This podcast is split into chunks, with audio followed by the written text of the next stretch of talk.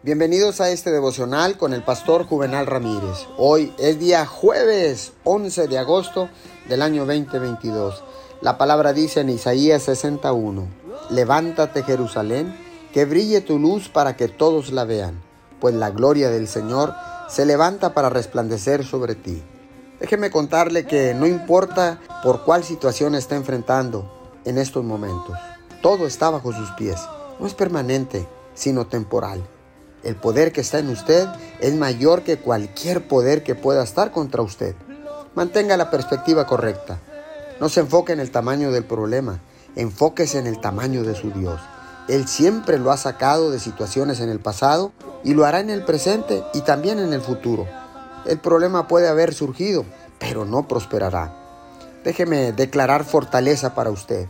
Declaro sanidad, Declaro determinación, nueva visión, favor, gracia, sabiduría, valentía. Declaro que usted no será intimidado.